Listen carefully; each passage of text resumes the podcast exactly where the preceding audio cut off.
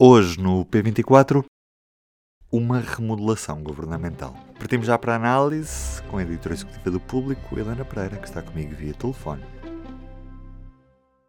O que aconteceu esta terça-feira foi algo que não foi esta terça-feira que aconteceu, já tinha acontecido. Um, vamos por partes.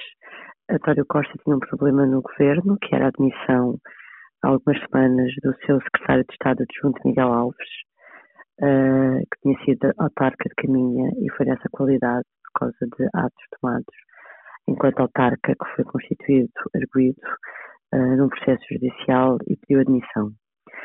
O, é, acontece esta terça-feira porque António Costa quis esperar pelo fim da discussão do Orçamento de Estado a fazer mexidas no seu governo para que o, para que o assunto uh, não fosse, não dominasse as atenções antes e não perturbasse uh, estes dias, que foram cinco, uh, da, da, semana passada, da discussão e votação uh, na fase final do Orçamento de Estado. Portanto, acontece agora a mudança porque António Costa quis resolver a vaga deixada por Miguel Alves. Esta, esta pasta de secretário de Estado adjunto era uma pasta que não existia no primeiro governo maioria absoluta, na, primeira, na tomada de posse deste governo de maioria absoluta. Mais tarde, António Costa decidiu que precisava de pôr alguém nestas funções. Alguém que normalmente uh, é a pessoa que ajuda o Primeiro-Ministro na coordenação política do governo. E durante algum tempo, quando havia, quando havia esta, este secretário de Estado, uh, havia críticas de que haveria alguma descoordenação e tinha a ver com o facto de, ao contrário de, no passado, com Mariana Verde Silva, desta vez uh, não ter havido logo um secretário de Estado adjunto, porque Mariana Verde Silva, ao ser promovida à ministra da Presidência, deixou este lugar e na altura António Costa não viu necessidade uh, de voltar a ter um secretário de Estado. Mas deixa-me só dizer que não é só isto. Um, esta, estas mudanças ocorrem também porque António Costa tinha outro problema para resolver. Eu diria que esse até é mais sério, porque tem a ver com um problema eminentemente político que acontece muitas vezes nos governos, que tem a ver com as relações entre os secretários de Estado e os ministros. E aqui tem a ver com o seu ministro da Economia, António Costa Silva, que há cerca de dois meses, uh, ele esteve envolvido em várias polémicas, este ministro, mas há cerca de dois meses, uma delas foi as declarações que fez a defender ou a dar como garantida que há haver uma redução transversal do IRC neste Orçamento de Estado. Na altura, uh, várias pessoas disseram que isso não estava fechado e houve duas pessoas, dois secretários de Estado do Ministério da Economia que vieram discordar e, no fundo, desautorizar o seu chefe. Um, e são, precisamente, dois dos secretários de Estado que saem, João Neves e Rita Marques, que saem juntamente um, nesta, nesta operação de, de, de, de, mini remodelação, ao mesmo tempo que Miguel Alves é substituído. O que se percebe é que este episódio causou muito mal-estar no Ministério da Economia e na relação entre realmente entre secretários de Estado e ministro. Uh, António Costa é conhecido por ser muito obstinado e por dizer que sempre que não, cada vez que algum membro do governo quer sair. E parece que o que se passa aqui é que António Costa Silva disse logo que ah, ao Primeiro-Ministro que a relação estava deteriorada com estes dois secretários de Estado, mas uh, o Primeiro-Ministro terá-lhe pedido uh, que, que, esperasse mais um pouco até haver uma altura que considerasse mais conveniente a fazer substituição, e agora aconteceu, e portanto António Costa decidiu arrumar estes assuntos que estavam pendentes.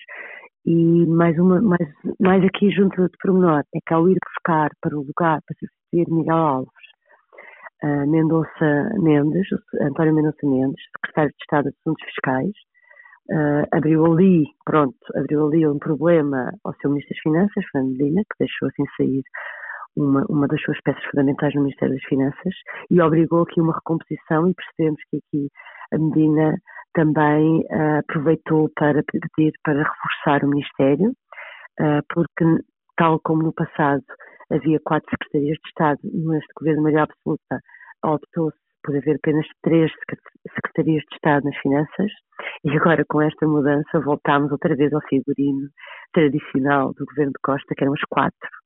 Uh, e pronto, e daí estas mudanças em, esta escadinha ou esta mudança de peças. Uhum.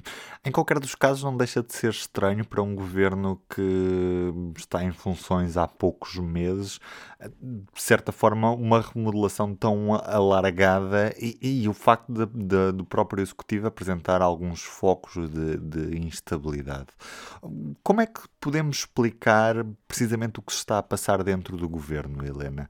Este governo já esteve, já teve sete demissões, realmente, neste espaço, neste curto espaço de tempo. Uh, vamos lá ver, a maior ou a mais significativa mudança foi realmente a da saúde, porque uh, envolveu uma ministra e uma ministra que estava a ser alvo de grande contestação por parte da oposição e mesmo por parte do PS. E a determinada altura, realmente, a Dona Costa percebeu que era insustentável a sua manutenção. As outras mudanças têm muito a ver com situações de secretários de Estado.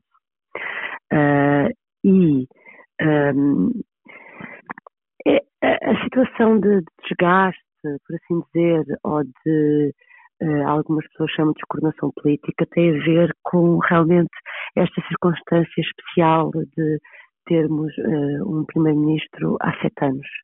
António Costa arrisca ser um dos primeiros ministros com maior longevidade, a seguir a, a Cavaco Silva, e fazer um percurso um, inverso ao de Cavaco Silva, uh, porque uh, Cavaco Silva rapidamente obteve uma maioria absoluta e governou durante oito anos com maiorias absolutas, e aqui é o contrário. Um, e, portanto, no fundo, a maioria absoluta acontece numa altura uh, de, de, de algum cansaço por parte do PS, também. Só gostava de acrescentar uma coisa que é esta um, este tiro ao alvo que o governo está a sentir, que António Costa uh, em especial está a sentir, tem feito pela primeira vez algo que, que, não, que não é habitual. Daí eu ter falado há pouco da habilidade política deste Primeiro-Ministro, que é este Primeiro-Ministro é muito planeia, uh, planeia muito os anúncios que quer fazer e uh, a agenda política que quer marcar, e nós temos visto que se tem assistido realmente e que tem causado surpresa, é ele, uh, o governo estar a ser ultrapassado pelos acontecimentos, de tal maneira, ou estar a ser surpreendido com alguns acontecimentos, de tal maneira que a sua própria, que perde a a capacidade de marcar a sua agenda política. Eu vou dar um exemplo que isso foi muito notório na semana passada. A grande marca que António Costa queria imprimir na semana passada era o anúncio de um plano nacional ferroviário e que no meio destas polémicas todas passou completamente despercebido, mas completamente. E é essa, esse, esse, esse ficar sem pé não é muito habitual em António Costa neste governo e daí uh, a, própria, um, a própria satisfação ou o próprio nervosismo que isso está a criar dentro do PS, porque o PS estava habituado a um governo forte e um primeiro-ministro forte e a responder aos ataques políticos de cara alvo.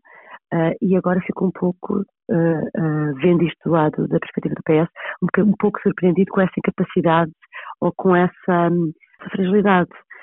E, e, por outro lado, assistimos nas últimas semanas algo que também não é tão habitual, que foi nomeadamente foi o ataque mais pessoal de que António Costa foi alvo, que já, além dos seus secretários de Estado, além de dúvidas de incompatibilidades ou dúvidas éticas dos secretários de Estado, soma-se a isso uh, uma, uma questão grave que foi estas insinuações do ex-governador do Banco de Portugal sobre alegadas uh, pressões políticas de António Costa sobre uh, Carlos Costa a propósito de Isabel dos Santos. Um, e, e António Costa até anunciou que iria, uh, processar uh, judicialmente um, Carlos Costa, uh, o que ainda não vai suceder. E, portanto, são aqui, neste, neste, para esta dúvida que tu colocavas, eu acho que há aqui vários fatores a ter em conta e que podemos realmente considerar que alguns são novos. E é a junção disso tudo num curto espaço de tempo uh, que realmente torna a situação uh, um pouco mais inédita e um pouco mais preocupante do ponto de vista do PS.